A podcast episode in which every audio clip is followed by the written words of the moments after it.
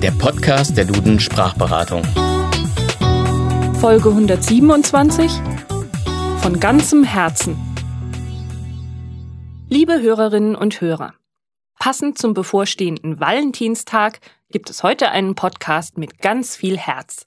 Nicht, dass unsere Podcasts nicht schon immer von Herzen kommen, aber heute wollen wir dem Herz bzw. dem Herzen einmal ganz besonders auf den Zahn fühlen. Schon seit dem Altertum steht das Wort Herz längst nicht nur für das Organ, sondern wurde schon immer auch als Sitz der Empfindungen, besonders auch des Mutes gesehen.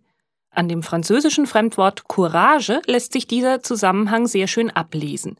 Courage steht ja für Beherztheit bzw. Mut und kommt vom lateinischen Cor bzw. französischen Cœur für Herz. Das Herz als Sitz der Gefühle und Empfindungen. Das spiegelt sich auch in unzähligen Redewendungen wider, die wir alle ganz selbstverständlich im Alltag gebrauchen. Ob wir nun unser Herz für jemanden entdecken, jemandem unser Herz schenken, unser ganzes Herz an etwas hängen, jemanden ins Herz schließen, uns ein Herz nehmen oder fassen, etwas nicht übers Herz bringen, uns etwas zu Herzen nehmen, ein großes Herz, ein Herz für Kinder oder Tiere oder einfach eins auf dem rechten Fleck haben, es gibt eigentlich kaum eine Gefühlslage, die man nicht mit Hilfe des Herzens beschreiben könnte. Auch für Kummer und Sorgen ist das Herz ein Synonym. Schon der griechische Dichter Aeschylus hat die Sorgen als Nachbarn des Herzens bezeichnet. Und dies kommt ganz besonders in den Wendungen etwas auf dem Herzen haben und etwas schweren Herzens tun zum Ausdruck. Einige Redensarten haben auch einen ganz konkreten, meist biblischen Ursprung. So stammt zum Beispiel der Ausspruch, aus seinem Herzen keine Mördergrube machen aus dem Alten Testament. Dort war allerdings noch von einem Haus als Mördergrube die Rede, denn eine Mördergrube war ursprünglich eine Art Räuberhöhle. Heute bedeutet die Wendung so viel wie sich offen und freimütig äußern. Auch der Ausspruch ein Herz und eine Seele sein findet sich in der Bibel.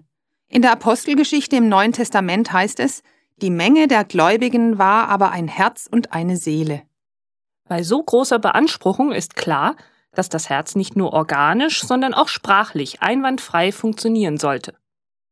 Prinzipiell wird Herz unregelmäßig gebeugt. Das heißt, die Formen lauten im Genitiv des Herzens, im Dativ dem Herzen und im Akkusativ das Herz.